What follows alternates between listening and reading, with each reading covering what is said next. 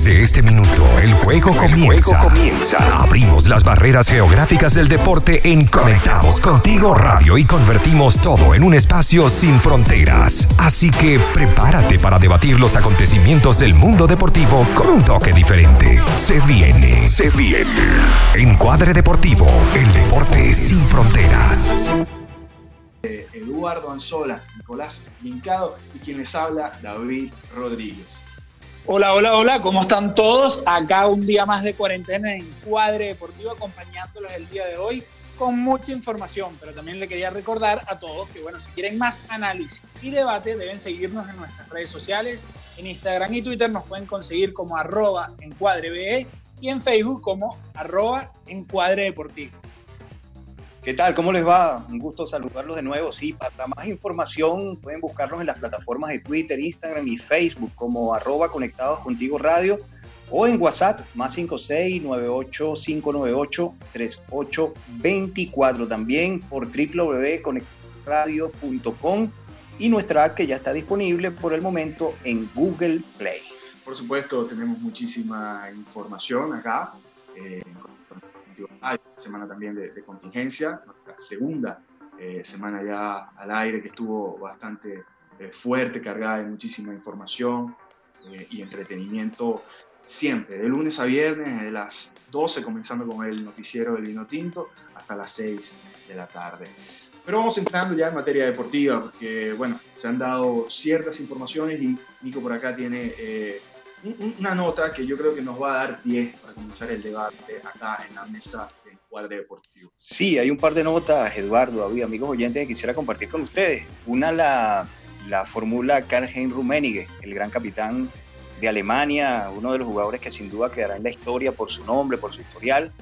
Bueno, él ha dicho que la crisis puede cambiar el fútbol y ha dicho textualmente que hay transacciones, que hay traspasos, que hay movimientos malsanos en el fútbol y que este eh, problema que se está dando ahora mismo pudiera dar cambios radicales al fútbol. A mí me llama la atención porque no es una visión, Eduardo, de análisis ni de fanático, sino es una visión personal de Canjen Rummenigge, un hombre que está, como sabemos, ligado a una de las grandes instituciones del mundo del fútbol, como es el Bayern Múnich. No sé qué opinión te merece.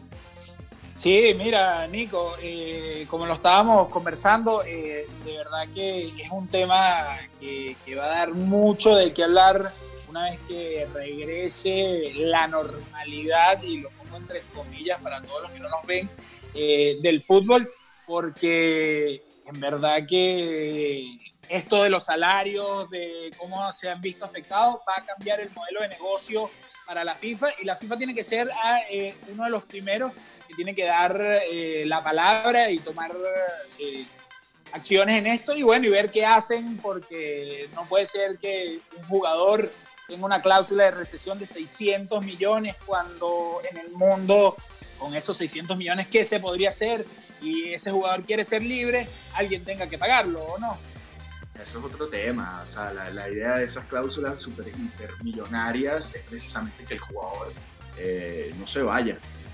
Entonces, tú tienes que garantizar de alguna forma que si le vas a pagar 40 o 35 millones de salario a uno de tus jugadores, no vaya a venir otro equipo y, se te vaya.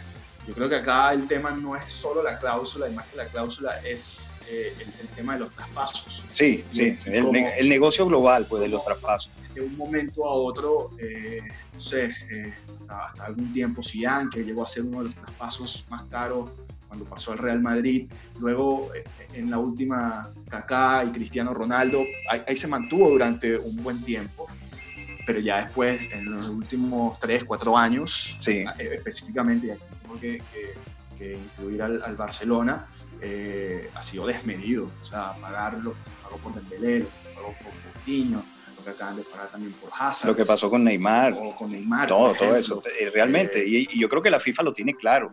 La FIFA está apostando también y dice que, bueno, de hecho van a dejar, no van a rescindir contratos en el mes de junio, van a rodar. O sea, hay una serie de cláusulas que van a cambiar este panorama del fútbol de forma radical.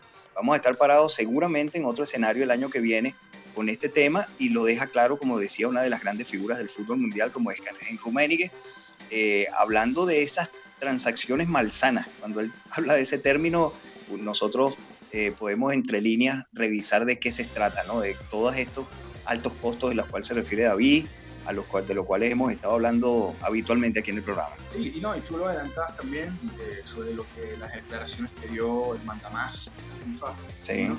Y, yo me pregunto entonces, ¿por qué, o sea, si no se daba esta situación, no se iba a regular ese mercado? Es muy probable que no, eh, es muy probable que no. Cuando todos los deportes, bueno, hablamos precisamente de Estados Unidos, los deportes están todos regulados en el tema de los salarios de los jugadores, en el tema de los traspasos. Estamos hablando de la, de la economía más capitalista del mundo y donde su industria deportiva está regulada. Sí, pero por eso digo. David, David pero recuérdate que, que, lo vemos con los equipos como el Paris Saint Germain y lo vimos con el Manchester City. El Manchester City es un equipo que sancionaron por es el propietario un país y este país hace eh, diferentes triquiñuelas para llegar a, poder hacer contratos millonarios, compras millonarias, que la FIFA no tiene como regularlo, igual que el Paris Saint Germain, que Qatar es dueño prácticamente de este equipo. Claro, no, bueno, la FIFA tiene que buscar la manera de regularlo y en esto apoyarse en sus federaciones, en este caso la UEFA en Europa o la misma Conmebol acá en, en Sudamérica. Tienen que buscar la manera de, regular este mercado y a mí me parece, sí, me parece oportuna que, se den esas declaraciones, pero no, entiendo por qué tiene que aprovecharse en un contexto como la crisis, algo que independientemente con coronavirus o, pandemia o no, eh, tenía que venir. Sí, pareciera que no lo iban a hacer, pareciera que lo atribuyen a esto y bueno, eh, hay muchísimas... ¿quién controla la industria? Nadie, nadie porque la FIFA siempre ha sido un organismo que tiene sus propias leyes, un organismo que se maneja eh, directamente. De hecho, si tú en algún momento quieres llevar a la justicia ordinaria a resolver un problema de FIFA, enseguida eres desafiliado. Ocurrió en Venezuela cuando en el año 2004 querían dejar al margen de la federación a Rafael Esquivel, incluso fue al Tribunal Supremo de Justicia y recibió una llamada de la cual tuve la fortuna de estar presente, donde desde FIFA se le llamaba la atención y se le decía que si la justicia ordinaria definía ese inconveniente, Venezuela estaba desafiliada un par de años de cualquier competición internacional. Entonces eso es para que ustedes se den cuenta del manejo de lo que implica la Federación Internacional de Fútbol Asociado, que como dicen, eh, ellos se despachan y a la vez se dan el vuelto. Sí, por eso, por eso te preguntaba, entonces, ¿quién maneja el fútbol? Los, agentes, eh, quienes se encargan de, hacer estos traspasos, ¿quién, eh, no puede ser que no haya una regulación con respecto a eh, los montos que se manejan en, los equipos, porque además hay que tener en cuenta que ahora este movimiento de bajarle los sueldos a los jugadores solo se está dando en, el fútbol.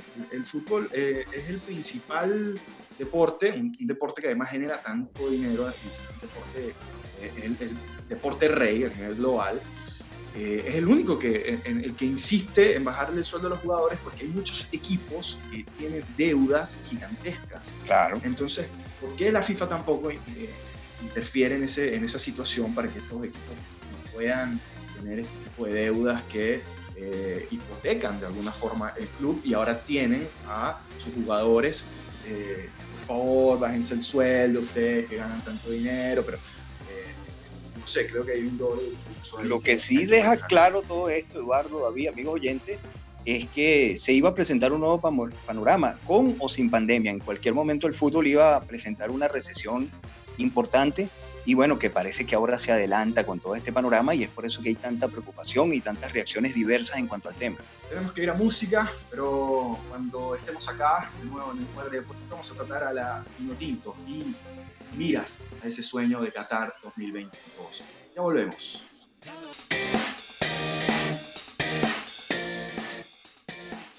Y seguimos acá en el cuadre deportivo, el deporte sin fronteras. Recordándoles que eh, llegamos a ustedes a través de www.conectadoscontigoradio.com. Saludamos a todos los que están por ahí conectados y también a los que están conectados a través de la aplicación que está en Google Play, una aplicación muy, muy interactiva que está brutal, que les recomiendo a todos y cada uno de ustedes que se bajen, a los que nos escuchan en la web. Para más información también de nuestra radio, pueden seguirnos en las redes sociales como arroba conectados contigo radio en las distintas plataformas, además de que pueden comunicarse al WhatsApp más 569 8598 3924. Ahora, eh, dejamos en el aire, en el corte anterior, vamos a hablar de nuestro vino tinto y ese sueño hacia Qatar 2022. En los pasados programas estuvimos analizando distintos aspectos y en esta, en esta oportunidad queremos analizar ya a profundidad nuestra selección absoluta de fútbol. Entonces la pregunta es, que le hago a ustedes dos para iniciar el debate que en esta mesa? Empiezo contigo, Nico. ¿Es un sueño estar en Qatar o de verdad hay una realidad, hay posibilidades reales de estar en Qatar 2022? Bueno, yo creo que por primera vez, bueno, no sé si por primera vez porque hay procesos donde se ha estado cerca. El de Richard Páez fue uno, el de César Farías también nos ilusionó porque se estuvo cerca, pero yo creo que si alguna vez el público ha estado no convencido, pero sí con la necesidad o con las ganas de que el, el Tinto llegue a un campeonato mundial es en este eliminatorio. Yo creo que no hay técnico y no hay proceso que pueda eh, marcar alguna excusa. Yo creo que sencillamente la única realidad para Venezuela ahora es clasificar. Y así lo cree el público, así lo piensan quienes estamos cerca, analizando, quienes estamos de alguna manera viendo todo lo que ha ocurrido en los procesos anteriores. Eduardo, Yo, para ir contigo, Eduardo, en palabras de lo que dice Nicolás, es una exigencia entonces, ya no hablamos de, vamos a ver si vamos, te pregunto a ti Eduardo, ahora se le exige a esta selección y a este grupo de jugadores que tienen que estar en Qatar 2022? Sí, mira David, yo creo que por proceso es una exigencia que tienen con cada uno de estos jugadores. Ya tenemos jugadores experimentados que han pasado por un mundial de FIFA a nivel sub-20, tuvimos jugadores que, que han venido desde desarrollándose división eh, categoría por categoría y creo que ya es el momento de que bueno de que sea una exigencia y sea la realidad que tengan de tomar eh, el papel protagonista y decir sí mira nosotros venimos acá a luchar por ese puesto estar de manera clasificación directa o sea repechaje eh, sería algo que bueno que sería primera vez para nosotros en cualquiera de las instancias que todo el país sueña y quiere que se haga realidad. Ahora, las dudas, Eduardo y David, las dudas, una de ellas es el técnico. ¿Dio Venezuela un salto de calidad o no trayendo a José Peseiro? Bueno, pensábamos en grande, pensábamos en que podía pasearse por Venezuela a San Paoli, y que podría haber otro nombre grande, pero está Venezuela dando un paso de calidad con Peseiro. Ahí es donde hay una de las grandes dudas, ¿qué hará el técnico? ¿Cómo va a jugar? cómo va a presentar sobre todo esos dos primeros compromisos donde sin duda Venezuela va a dar ventaja, el que diga lo contrario no estaría dentro del fútbol. Y esa es una de las, de las grandes dudas. De verdad, el técnico eh, tiene la capacidad, era lo que esperaba Venezuela. Ahí está una de las grandes interrogantes de este proceso. Cuando comenzamos a, debatir sobre si se le exige completamente selección, yo creo que de partida hay que ponerle un asterisco, porque a, distintos, a diferencia de esos procesos que tú comentabas, en esos procesos ya venían consolidados. O sea, eh, donde más estuvimos con César Farías, eh, ya venía de un proceso, eh, venía de disputar además una Copa América. O sea, no, claro, y además César fue uno de los técnicos más aventajados al frente de la selección. La razón es que estuvo dos años sin ningún tipo de competición internacional y eso lo llevó luego a la Copa América de 2011, donde por supuesto no desmeritamos su trabajo, pero donde Venezuela consigue el mejor lugar históricamente que ha conseguido, que es el cuarto lugar. Pero fueron dos años de trabajo, fueron más de 60 jugadores probados en la selección y eso le permitió a él generar realmente lo que podríamos nosotros considerar un proceso de selección. No lo tiene ahora este técnico, pero se supone que hay un bagaje, que hay un paso por Europa hay algunas situaciones que ningún técnico venezolano, eh, sea como cual sea y como se llame, ha podido vivir. Claro, eh, ahora eh, hay que poner los pies sobre la tierra. Si bien es un técnico europeo y que ha dirigido... claro, cuando hablo de eso hablo de Portugal, de Emiratos Árabes, de eso estoy hablando. Técnico de ahora es técnico de Colombia en el Real Madrid, pero eso se puede llamar como una especie de pasantía. Por supuesto. Eh, entonces, eh, sí, no es un gran técnico de renombre, no lo es. Eh, de hecho, su palmarés no es para destacar, pero hay que dejarlo trabajar. Se apostó por él, creo que por razones más que deportivas. Económicas. Económicas, eso eh, se entiende. Entonces, pero igual, todos tenemos la Sí, bueno, David, pero, pero yo creo que esto no es excusa para los jugadores. O sea, los jugadores tienen que también tomar su lugar y decir, ya va, nosotros, por más que sea un técnico que no tiene la experiencia, ellos sí la tienen, han tenido ya varios procesos, llegó el momento de decir, mira, aquí es, este es nuestro momento y aquí tenemos que sacar la casta y ver si vamos a ir o no al Mundial. Totalmente de acuerdo. Pero estos totalmente jugadores, los que Conchita eh, no dieron la talla. Ah, sí, bueno. A pesar de algunos buenos resultados por ahí, alguna que otra cosa, eh, tampoco fue que llegamos a un punto cumbre. Por eso, es que por, eh, por eso es que dejo en el tapete del cómo se juegue, de qué proponga Peseiro. De, de, eso va a depender en mucho lo que haga o no la selección. Vimos a jugadores totalmente, y valga el término, amarrados con Dudamel, o algunos que no jugaron y pretendían jugar, o a un equipo que podía tener mucha más calidad del medio hacia adelante y no la tuvo. O sea, hay situaciones que se van a ir presentando que, pienso que Dudamel hubiera podido incluso corregir y no quiso sencillamente corregir, y bueno, ahí están los resultados. No dieron, no se dio definitivamente. En el programa pasado vimos una selección de lo que para nosotros era ese 11 ideal. Lo voy a repasar rápidamente. Claro. Eh, en la portería con defensas de Rosales, eh, Osorio, Luis Mago, Chancellor. Eh, Osorio y Chancellor como centrales, Rosales y Mago en los laterales. En el medio, Rincón y Ángel Herrera ya haciendo la dupla defensiva, con Machís y Soteldo o Romulo Otero por las bandas. Y como delanteros, eh, Samuel, Salomón Rondón y Joseph Martínez, una vez que llegue y, logre estar recuperado.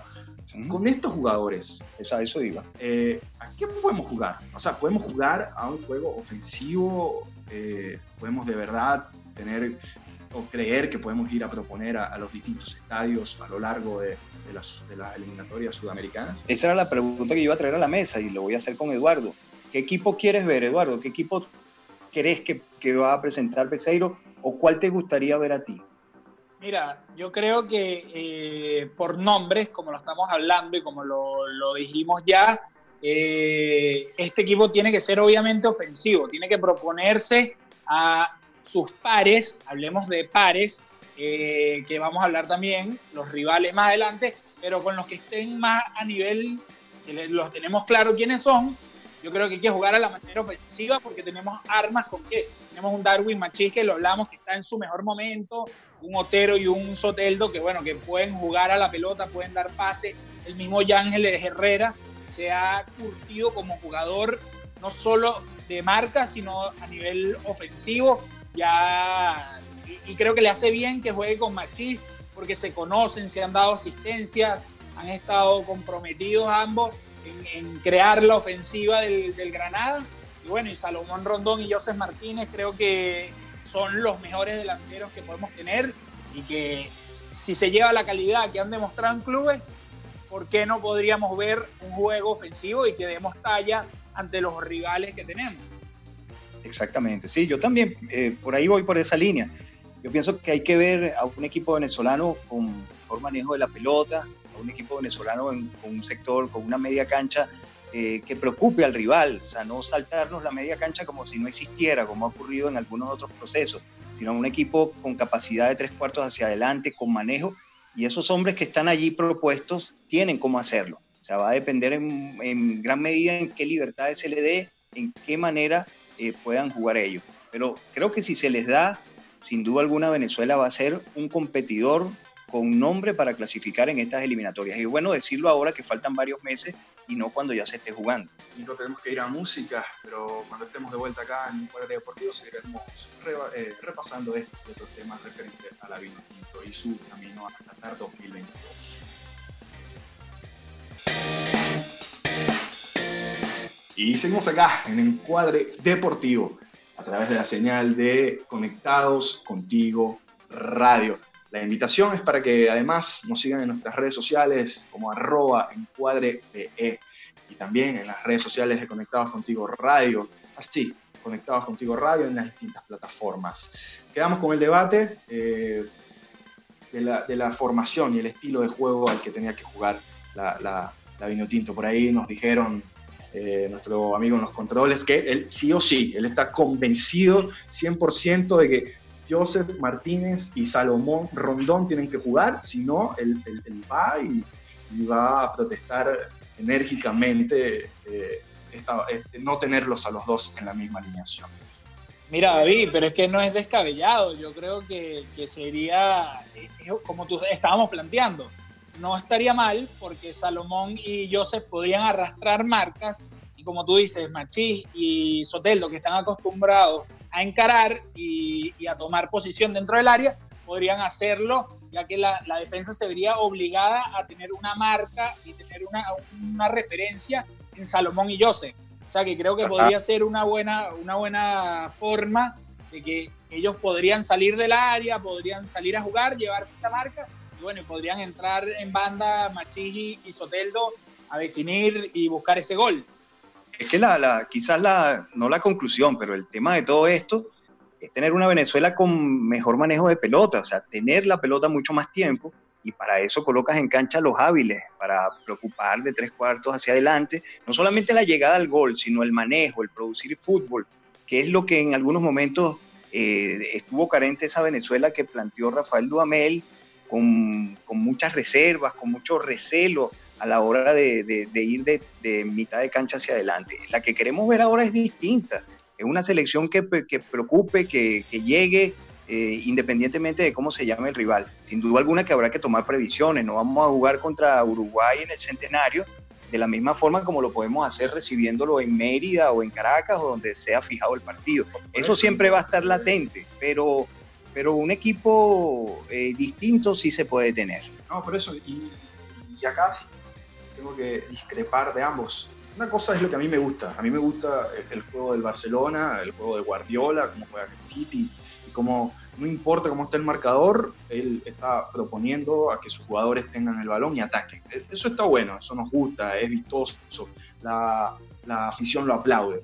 Pero yo no sé, sinceramente, viendo estos jugadores, si se pueda jugar así. Y el tema de, en estos procesos de tener un discurso eh, que, pueda confundir un poco a los jugadores, eh, yo creo que está mal. Yo creo que tiene que haber un concepto, una idea que vaya durante todas las eliminatorias y que los jugadores entiendan que cuando se bajan del avión para jugar las eliminatorias, ya, ya saben a qué van a jugar, saben cuál es su tarea, cuál es su posición independientemente de si vaya o no a ser titular, pero quien vaya a estar en esa posición entiende y comprende qué es lo que debe hacer. Eh, bueno, bueno, que aquí hay mucho para el análisis, por supuesto, Eduardo y David, porque habrá que ver cómo se dan los partidos. Nosotros estamos sacando algunas conclusiones sobre la marcha, pero también tenemos que ver qué pasa, también tenemos que ver si, si Soteldo, por, por decir un nombre, es capaz de regresar a la marca como lo puede hacer otro de los jugadores. Y ahí es donde va a estar sin duda que ver el desempeño de la, del equipo. Pues. A eso voy, hoy por hoy, de repente por ahí sin iniciar, pero sacando Bolivia, eh, todos tienen delanteras bien peligrosas. Entonces ir a proponerle a un jugador o a un equipo, a cualquier equipo, eh, en un contragolpe te hacen un gol y se acaba. Se acaba tu propuesta, se acaba todo lo que estabas haciendo, se acaba el, manejo de balón, se acaba todo. Y, yo creo que eso es lo que le ha faltado al jugador venezolano históricamente, que no se repone. Son muy pocas las remontadas que han tenido los equipos venezolanos eh, a lo largo de la historia en, la en, las eliminatorias. Pero no te olvides que cuando hablamos de ofensiva no estamos hablando solamente de las llegadas de cara al arco, estamos hablando del manejo en la, en la media cancha, de la preocupación que puede generar teniendo la pelota. Mientras seas tú el que tiene la pelota, no hay rival que valga. y ahí es, donde, ahí es donde vamos nosotros. No somos la España. No, no, no, tenemos Claro, David, pero, David, ¿qué, queremos si igual con anteriores, en anteriores ciclos no hemos logrado? Yo creo que llegó la hora de cambiarse el chip y decir, mira, si vamos a ser ofensivos y esa es nuestra idea, y vamos a tener la pelota, juguémosla así y pensémosla y veamos que podemos, ¿sabes? Porque si no nos ha funcionado en anteriores, la de, bueno, sí, mira, hay que ser precavido porque obviamente siempre hay una delantera que puede estar mejor que la nuestra, que nos va a hacer daño. Nunca nos ha ido bien, ¿qué vamos a hacer ahora? Estamos en la eliminatoria más difícil del planeta y siempre la, va, siempre la va a haber. El problema es cambiarla porque olvidarnos un poco de ese pelotazo, de ese saltar la media cancha con una pelota aparentemente segura, larga, o sea, tratar de darle la vuelta a ese esquema y bueno, evidentemente ganar o perder, pero jugando de manera distinta a como lo hemos venido haciendo. Eh, yo, creo que ahí está difícil. La, calidad de los jugadores que tenemos, yo no, no siento que, estemos para, para, ese tipo de juego. claro, pero hay que buscar una identidad. No podemos hacer más nada. Hay que buscar esa identidad. Iremos viendo partido a partido. En Paraguay, ellos tienen una identidad bastante clara. Y no es que le ha ido mal. No le ha ido mal a los, a los paraguayos eh, en, su historia. Y hoy por hoy, no sé, si comparamos a jugador con jugador, tal vez el presente de los venezolanos por ahí esté un poco eh, mejor. Sí, debe estar mejor. Pero ahí está Paraguay. Cuando van, ellos saben, ellos saben a qué juegan. Cuando tú vas a jugar allá a la Asunción, sabes a qué vas a enfrentar. Saben ellos también cuando juegan de visitante qué van a hacer, independientemente del técnico que tengan. Entonces, eh, esa idiosincrasia, ese chip que debe tener el jugador venezolano de cuando se pone la camiseta, saber qué va a hacer. Claro, ya es un tema histórico, ya ese es un tema, es como ver a los uruguayos, lo puedes ver sin franela en un partido y sabes que están jugando Uruguay en la forma como está jugando, en bloque, eh, las llegadas, a lo mejor no hay vistosidad, pero sabes que sabes cómo va a llegar al arco con, con menos esfuerzo en cuanto a las pelotas, a los toques que da la pelota. Es una cosa, pero no es algo que se vaya a lograr de hoy para mañana ni con Peseiro, ni con cualquier otro técnico que venga. Es algo que, como decía Eduardo, hay que irlo eh, probando y manejar definitivamente una identidad porque es un tema estructural, no es un tema que, que en meses lo podamos lograr. Ahora, mira muchachos, ¿sí? eso, ¿no? Bueno, que aprovechemos que ya estamos hablando de los rivales, hagamos ese, ese repaso por cada uno de, de estos rivales que, vemos que están unos de manera directa, obviamente de los que hemos hablado, y bueno, y de los que siempre son los históricos, que obviamente también están pasando por diferentes situaciones. Por eso yo quiero que ustedes acá eh, hagamos este ejercicio, me den los cinco, los cinco que ustedes creen que van a estar en, en Qatar 2022. Nico. Bueno, yo me decantaría en principio, sin duda alguna, que lo de siempre, Brasil y Argentina encabezando ese, esa lista con Uruguay como un tercer equipo. Eh, no habría que despreciar para nada lo que ha hecho Colombia, más allá o más acá de, todo lo que ha venido haciendo. Y no sé, ahí está, de, allí para adelante no daría nombres, de allí para adelante me la jugaría por una lucha donde espero y estoy ilusionado en que esté, en que esté Venezuela. Eduardo, tus cinco para irnos a música. Mira, David, obviamente Brasil-Argentina, los históricos. Eh, creo que en la lucha tercero cuarto están eh, Uruguay y Paraguay, no, Uruguay y, Colombia. Y bueno, y en ese quinto está obviamente Venezuela luchándola con Ecuador. Así que yo creo que esos serían los cinco que entrarían. Ok, me gusta cómo ustedes ponen a Venezuela en un quinto puesto y nada más. Pero eso lo vamos a estar analizando cuando estemos acá eh, de nuevo en el cuadro de... Y estamos de vuelta acá en el cuadro deportivo, el deporte sin fronteras, en el último bloque ya de este programa, acá a través de la señal de Conectados Contigo Radio. Seguimos conversando el tema de eh, ese sueño, ¿no? Venezuela, Qatar 2022. Por acá me dieron eh, lo que ellos creen, tanto Nicolás como Eduardo, cómo va a terminar eh, esos cinco, esos cinco que van a estar, el quinto puesto, eh, luchando por un repechaje. Yo, bueno, también nuestro amigo en los controles nos dio los cinco que él cree, donde además puso a Uruguay por encima de, de Argentina. Pone solo a dos a pelear, de ahí para abajo deja abierta tres, posiciones. Exactamente, él coincide en que Argentina va a, tener un camino difícil. Yo también creo, creo que es eh, eh, el técnico de, Argentina, eh, se me fue el nombre ahora. Scaloni. Pero Scaloni, Scaloni. no va a terminar el proceso, es lo que yo siento, por, los éxitos, por, por, cómo ha venido manejando el grupo. Siento que Scaloni no va a ser capaz de poder llevar a este equipo hasta finales. Eso es muy probable. Argentina tiene equipo para sobresalir a, las eliminatorias, independientemente de sus técnicos. Los ha probado, lo ha probado ya en, peores procesos en, eliminatorias pasadas. Sí, no es de nombre, es un problema de fútbol colectivo, del grupo, ¿no? No es un problema de, de probar jerarquía de cada uno de los nombres que componen al equipo, sino de que colectivamente consigan cómo hacerlo.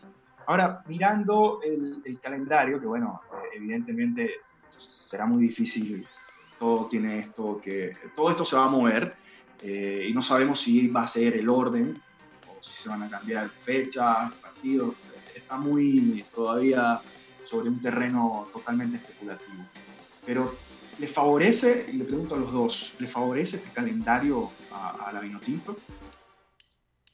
Mira, David, bueno, de responder aquí rápidamente, yo creo que podría, podría ser algo en que nos pueda favorecer si lo hace, porque bueno, enfrentarnos, comenzar enfrentando a rivales directos como puede ser Colombia, Paraguay, luego tener eh, a Ecuador, eh, creo que bueno, que, nos da una visión de, que podamos ver qué tal está la selección para, para esta eliminatoria. Obviamente en el camino está Brasil, pero bueno, eh, ahí veremos, también es un buen escollo que, tenemos que pasar y ver qué, qué va a pasar con, enfrentarnos a la, selección campeona de la Copa América y todo esto. ¿ves que el calendario favorece o, por el contrario es complicado? Yo no sé si nos favorece, lo cierto es que por los nombres que acaba de dar Eduardo y por las fechas como se van a dar y si son esos mismos los rivales, hay que sumar. Sin duda alguna que esos puntos que se juegan allí contra Paraguay, contra Ecuador, contra la misma Colombia, para mí serán definitivos a la hora de sumar y conseguir una clasificación. Así que más allá de que nos favorezca o no, ese comienzo para Venezuela va a ser importante en puntos, a ver hasta qué, hasta dónde logramos eh, puntuar y darle un recorrido diferente a esta eliminatoria y una posibilidad de estar por primera vez en una Copa del Mundo. Ahora, eh, les pregunto ahora, debe hacerse fuerte la selección en, casa, ¿no? Esa pareciera ser una... Sin duda. Una, una parte fundamental, si no hay que pensarle a, Ecuador. Eh, y de repente por ahí ir y robar puntos. Claro, dar la sorpresa, es lo que ha hecho Ecuador en la historia, en la clasificación a los últimos mundiales. Hacerse fuerte en casa y ir con la idea de sorprender a algunos de estos grandes equipos, eh, como Argentina, como Uruguay, o algunos de los que estén allí en la, en la parte alta de la tabla y con ello terminar con la posibilidad de, clasificar. Yo creo y repito, y lo voy a sostener de aquí hasta el momento que se inicie la eliminatoria, que hay cómo hacer. Vamos a ver qué pasa. Esto, pero, pero yo creo que teóricamente, a la distancia, hay cómo lograr. Eh, ¿Ves, Eduardo, Nico, una sede fija para jugar los partidos dentro de Venezuela? Bueno, favoreció mucho el cuando no, no, Richard Nico. Sí, disculpa que te interrumpa, Eduardo. Cuando Richard Páez, y su proceso, Maracaibo se convirtió en la sede natural de Venezuela y creo que favoreció en gran medida al equipo. Creo que se acostumbraron a la región, creo que se, el manejo del estadio, del público, de cómo se fue afianzando el equipo, me parece que fue beneficioso. No sé qué, cómo se irá a tomar ahora, pero creo que sí juega un papel fundamental y es un extra ¿no? a lo que es la competencia pero hay que tomarlo eh, muy en cuenta. Me parece que ese proceso lo favoreció el hecho de que el Pachencho Romero en aquel momento no rehabilitado, porque no se había jugado aún la Copa América, luego se amplió, fue un escenario ideal para la selección. Sí, sí, es correcto, Nico. Yo creo que, debe la selección tener una identidad en eso de, decir, bueno, mira, aquí vamos a jugar, este es nuestro fuerte, y que el público también lo entienda, porque es parte de, lo que necesita el mismo equipo. el equipo necesita que, que esa identidad no solo la tengan los jugadores, sino que también la tenga el público. el público, hay que hablarlo claro, es muy diferente en nuestro país. El público siempre se ha temido a, la gente del Táchira.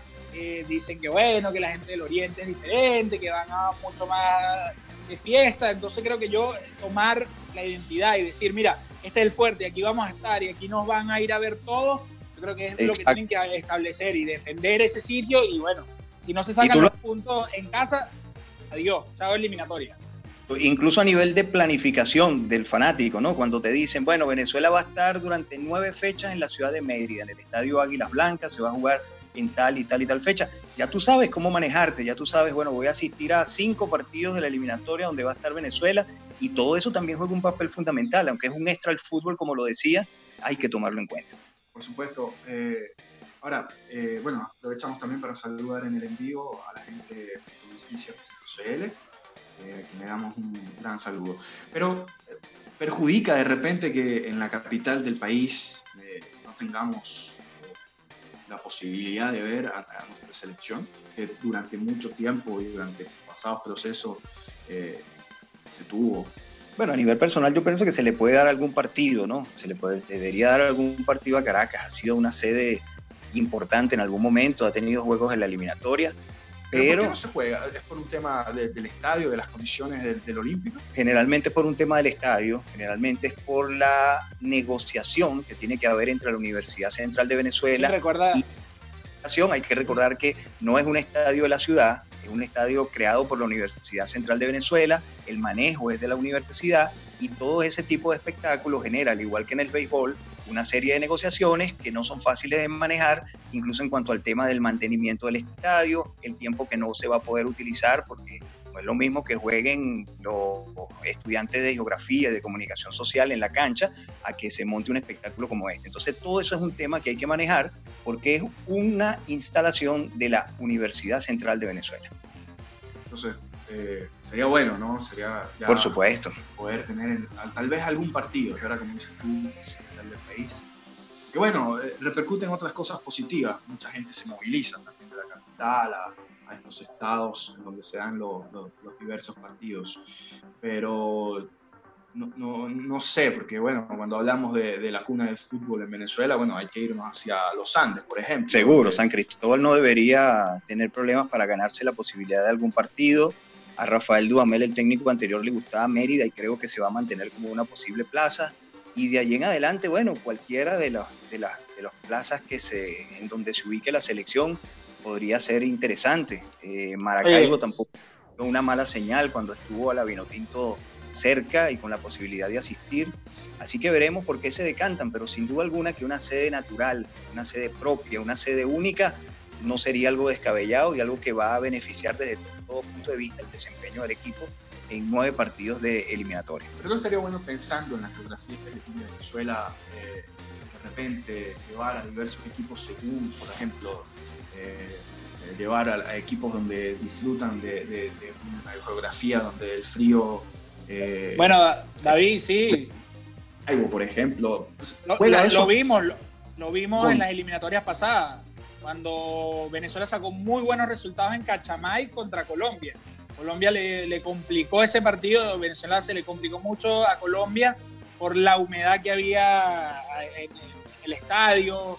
Eh, los mismos jugadores decían que obviamente la gran parte de la selección de Colombia venía de Europa, que venían del frío, creo que les hizo complicado eso. Y bueno, como tú dices, cuando se jugaba Puerto La Cruz también era una sede que se jugaba de día, era complicada para algunos equipos y, y el mismo Pachencho Romero en Maracaibo creo que de las más difíciles a donde se podía llevar a jugar a aquellas selecciones que no están tan acostumbradas a un calor tan intenso como el que se vive allí.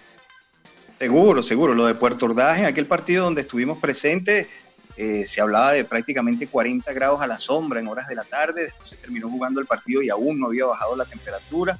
Y son factores que juegan, sin duda alguna. Son factores que yo creo que hay que tomar en cuenta pero sobre eso creo que el público y creo que el apoyo que reciba la selección está aún por encima, ¿no? De ver en dónde la gente se identifica más y no solamente llena el estadio, sino que está encima de lo que es el, desarrollo del juego, aplaudiendo y buscando de apoyar a la selección.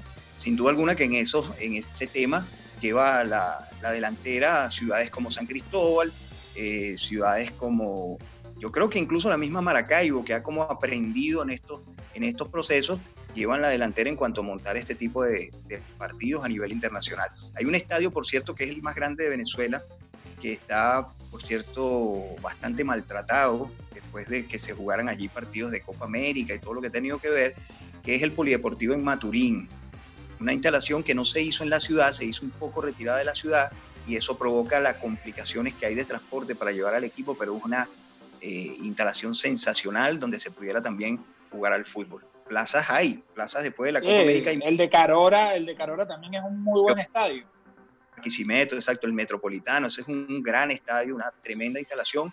Pero bueno, esperemos cómo va a definir eh, la Federación Venezolana de Fútbol. Me imagino habrán personas que le irán a, realizar algunas indicaciones a José Peseiro sobre las características del país, sobre la forma como se ha venido jugando anteriormente. Sin duda alguna que, eso va a ser determinante a la hora de este tipo de, situaciones. Otro tema que, no, tuvimos eh, o que no hemos ido tocando, el estado de la primera división del fútbol venezolano.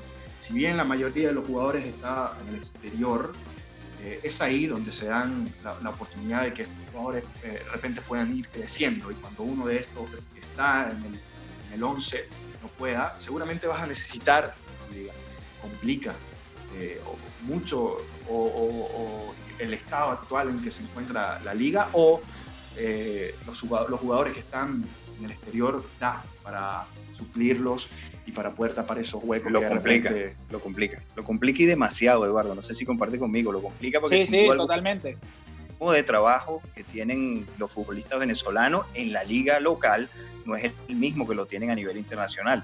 Y por poner ejemplo, mientras un futbolista de Mineros de Guayana puede trabajar de 9 a 11 de la mañana y luego se va a casa y no tiene más nada que hacer, en cualquier liga de Sudamérica puede trabajar a doble turno, puede tener trabajo en el gimnasio. O sea, son situaciones que a la larga la gente te pregunta, bueno, ¿y por qué nos ganan? Bueno, sencillamente nos ganan porque trabajan más, sencillamente porque el trabajo de un futbolista argentino tiene mucho más minutos, juega incluso un domingo como suplente, y mientras un futbolista venezolano en una práctica le pega 50 veces a una pelota en un tiro libre, él lo hace 150, y allí están las diferencias. La organización que, da las estadísticas en el fútbol, que además dio la tabla de quién eran las mejores ligas, no dejó a Venezuela en la última posición. De hecho, la dejó por encima de la chilena, por ejemplo. Claro. Entonces, eh, es un termómetro. Eso de verdad es tan así. Podemos decir que nosotros que vivimos acá en Chile, que la liga venezolana estaba un peldaño arriba sobre eh,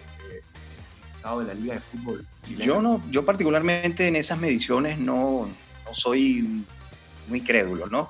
No sé si puede hacer de esa manera. Cuando uno llega y se establece aquí, como ha sido el caso nuestro, se da cuenta que hay diferencias de trabajo, hay diferencias de estructura, de materiales, de lo que se hace. Entonces, es un poco complicado establecer esa relación, sobre todo del trabajo, quizás no de los infantiles, pero sí de los jugadores que ya les hacen un trabajo muchísimo más fuerte que el que puede hacer un futbolista en la Liga Venezolana yo creo que bueno, que parte de esas estadísticas se dan también por, bueno, por eh, quizás eh, los resultados un poco atípicos que se dieron en competiciones internacionales, donde el Zulia logró avanzar eh, por encima de, bueno, cualquiera de los equipos chilenos. Lamentablemente los equipos chilenos han tenido muy mala planificación a la hora de afrontar las copas internacionales y creo que esto hace que la liga se vea desmeritada, pero es como dice Nico, el trabajo que hay acá, el trabajo que tiene Colo Colo, U de Chile, Palestino, la, misma Católica, que, es bicampeón del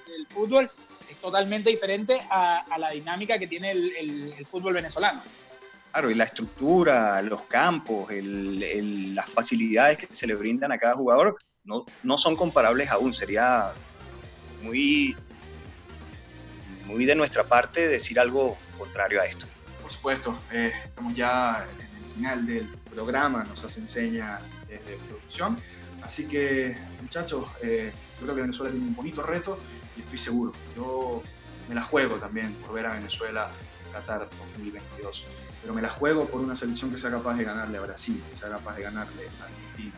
Y, ¿No termina dando la razón entonces? Sí, un poco también. Mira, David, aprovechando eh, que nos vamos, bueno, ya para que la gente disfrute este fin de semana, que vean que hace dos días están rememorando el centenariazo, es un buen partido para revivir, donde, bueno, Venezuela ganó por primera vez en el centenario de Uruguay. Qué buen partido para revivir y que, y que, nos motiva a todos. Así es, 16 años esa gesta histórica del fútbol venezolano y que de alguna manera eh, para ver el futuro hay que conocer la historia. Así que a quienes no estuvieron presentes y a quienes no pudieron revivirlos, los invitamos a que disfruten de ese gran partido que ha dado pie a lo que ahora estamos viviendo y a lo que estamos rememorando y analizando. Por supuesto, nos despedimos no sin antes agradecer en la producción de este espacio Jessica Thompson, los controles DJ Lord Urbina, en la dirección y producción general Maylin Naveda, con la compañía de Eduardo Anzola, Nicolás Trincado y quien les habla, David Rodríguez. Cuídense mucho, pásenla bien y hasta luego. Hasta el lunes.